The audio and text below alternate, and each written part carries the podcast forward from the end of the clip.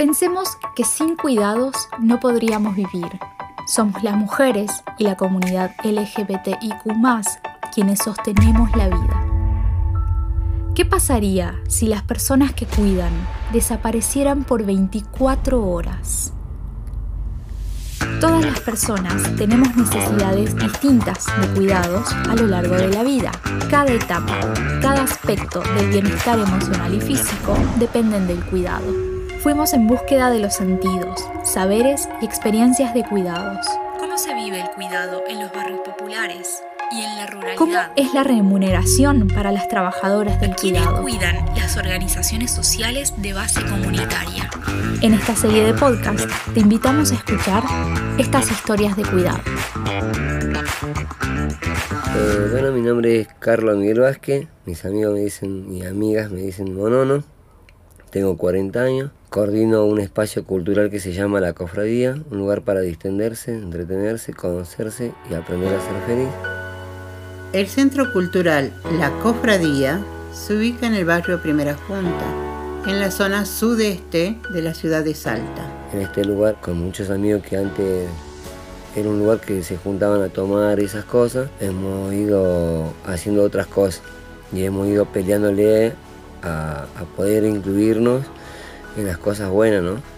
Y peleándole desde abajo con muchas personas, sacando el tema de la depresión, la violencia de género, el tema de las adicciones de los chicos, propias también.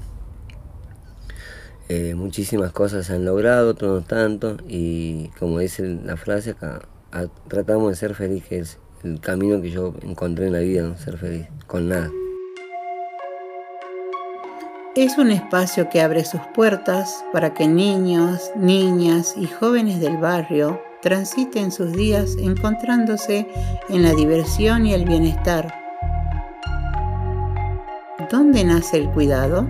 En nuestro espacio, eh, el cuidado empieza desde el, cómo estás, del saludo, del animarse, del no criticarse, del no lastimarse, que siempre decimos eso, de no incentivar a cosas malas a los, demás integrantes o cualquier persona que venga. El cuidado está en, en saber que, que si estamos bien vamos a poder hacer más cosas, si estamos mal no vamos a poder hacer nada, entonces siempre digo yo que en este lugar nos tenemos que cuidar entre todos.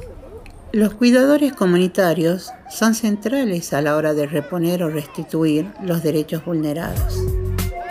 Pero el amor es fundamental. Si no hay amor propio por uno, eh, no haber amor propio por los demás tampoco. El cuidado creo que ese es eh, no estar mintiendo porque la mentira trae cosas graves eso es lo que siempre aclaramos acá con los chicos, con las chicas que vienen, que seamos claros. O con mi familia también cuando a veces vienen. Que la verdad se ponga sobre la mesa, que ese es el primer cuidado que hay que tener, me parece. Creo que desde ahí arranca el, cuidado, de la sinceridad, la verdad, el amor, eh, la empatía, saber lo que le está pasando al otro, saber lo que nos está pasando a nosotros también, ¿no? Sostener un centro cultural requiere un esfuerzo mucho más grande del que imaginamos. No solo es una cuestión económica, sino una construcción social del cómo y para qué sirven estos espacios de encuentro. En el barrio Primera Junta, los y las vecinas se organizan para contener las infancias y juventudes. Aún así, el cuidado se trata de una decisión política para generar un espacio de contención y apoyo. Nunca es sencillo. ¿Qué rol cumple la cofradía en el barrio? ¿Qué valores del cuidado son los más importantes desde este espacio? Yo decidí hacer este trabajo de la cofradía e involucrarme en estas cosas porque cuando yo tuve la depresión, tuve el accidente de moto, estaba con las drogas que no podía salir, pensaba quién me había cuidado a mí, qué, había pasado conmigo, por qué a los ocho años me tuve que pasar cosas, por qué esto y por qué lo otro. Entonces dije, ¿qué puedo hacer para ayudar a los demás? Entonces yo le había preguntado a mi mamá qué quería hacer cuando era grande. Y ella me dijo, vos jugabas a todo, periodista de la fuerza, esto, lo otro. Hay algo en común que es ayudar siempre quería ayudar y una vez me dijiste que quería ser millonario para que no haya chico en la calle. No lo soy, o sea, no tengo una posición económica muy buena que digamos, al contrario, pero yo creo que se pudo hacer, se hace y se va a seguir haciendo. Creo que esa es la experiencia propia. La cofradía está basada en eso, en una vida propia, tanto como la de mi mamá, como la de mis hermanos y la mía, y en eso, en proteger, cuidar a, los demás. Acá en mi casa entra un grupo que son los duendes, los chicos que ya son grandes, entran desde muy chicos y ellos saben la, conducta que siempre se les enseñó acá. Y ellos, este, hay uno que lo entendió muy bien, y el que defiende todo esto y él dice, fueron los años felices porque fuimos cuidados, fuimos protegidos en ese lugar y lo seguimos siendo. Entonces creo que la cofradía fue fundada para eso.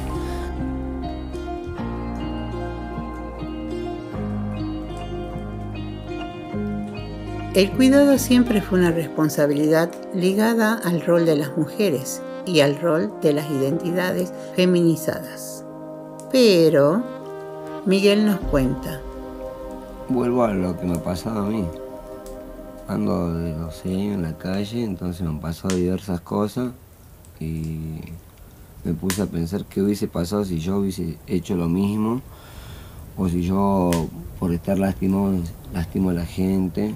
También lo que me ayudó a mí creo que es la crianza de mi mamá y de mis hermanas. Estoy vinculado con mujeres y también tuve la posibilidad en el 2015, 2014 de entrar en un frente de mujeres. Como que me ayudó muchísimo más. Si bien es lo que yo digo, la crianza en educación de la casa.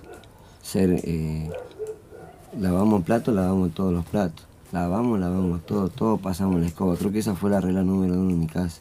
Acá somos todos iguales y creo que debe ser así. Escuchaba una vecina que ella decía, y es verdad, a las mujeres, a las madres le cuesta mucho más las cosas. Pero también en ese sentido nosotros estamos trabajando para hacerle el trabajo más liviano. ¿Cómo se vive el cuidado siendo varón? ¿Cómo se percibe el rol de cuidadores varones? Hay, hay cuidadores, hay cuidadores. Por lo menos yo me crucé con muchos hombres en mi vida que también me han cuidado, me han protegido. Al estar en una barra de fútbol eh, se ve todo eso, se ve el acoso de hombre a hombre también, se ve, se ve muchísimas cosas. Eh, al estar detenido preso por pocos días también vi eso. Entonces también me he chocado con muchos hombres también que que no se animaron a hacer tu trabajo, pero sí que cuidan, que tienen un conocimiento. La cofradía también tiene muchos varones también que son padres de familia, que ayudan, no pueden venir, pero ayudan a veces con una leche, eh, para el día de la niñez. Eh, es un trabajo muy difícil, muy difícil, muy difícil. Cuando hacemos la pregunta, ¿quién cuida a los y las que cuidan? El Estado aparece en el centro de la eh, cuestión. Yo creo que el, Estado, el provincial, nacional, municipalidad, lo que tienen que garantizar, lo primero que necesitamos para cuidar a alguien son los espacios. espacios. Yo lo que planteaba era tener un espacio propio y no exponer mi casa. Con la llegada de la pandemia, las desigualdades y carencias de la sociedad se profundizaron y lograron una mayor visibilidad. Durante el 2020, la contención del Estado fue esencial para sostener la vida. Aquí, la necesidad de cuidado se extendió a todos los escenarios.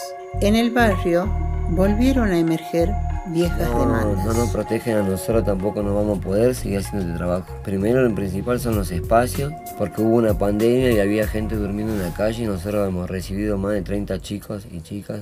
Y los centros vecinales estaban todos cerrados y nosotros decíamos, cómo protegemos a la, no solamente a los argentinos, a Argentina, sino al ser humano, cómo nos protegemos a la humanidad, ¿no? Destruyendo los ríos, destruyendo todo lo que es los recursos naturales, creo que es urgente los espacios. Ahí viene el cuidado principalmente de un territorio. Yo me siento atacado todo el tiempo y no me siento protegido. Sinceramente no me siento protegido. Desde esta realidad, Miguel nos relata la importancia del espacio físico para contener y proteger la vida. El cuidado nace desde el territorio donde vivimos y donde estamos. Historias de cuidado. Historias de cuidado. Historias de cuidado. El cuidado mueve al mundo. El trabajo que mueve El trabajo que mueve al mundo. Nosotros desde acá siempre atacamos el humor, la risa Y a veces nos cuesta porque nos dicen pónganse en serio. Los días que estábamos encerrados hacíamos eso. Con el teléfono tratábamos de hacer llamadas, eh, chistes, pero tratábamos siempre de eso, de, de decir, bueno, ríanse porque esto va a ser duro. El amor y el afecto en la cofradía son centrales para pensar el cuidado. La risa es el impulso para sobrevivir al desafío de la vida cotidiana. Fuimos en búsqueda de los sentidos, saberes y experiencias de cuidados. ¿Cómo se vive el cuidado en los barrios populares y en la ruralidad? ¿Cómo es la remuneración para las trabajadoras del ¿Quiénes cuidado? cuidan las organizaciones sociales de base comunitaria? En esta serie de podcast te invitamos a escuchar estas historias de cuidado. Esto es una producción de sintonía colectiva en el marco del programa articular del Ministerio de las Mujeres, Géneros y Diversidad de la Nación, con el apoyo de FES Comunicación.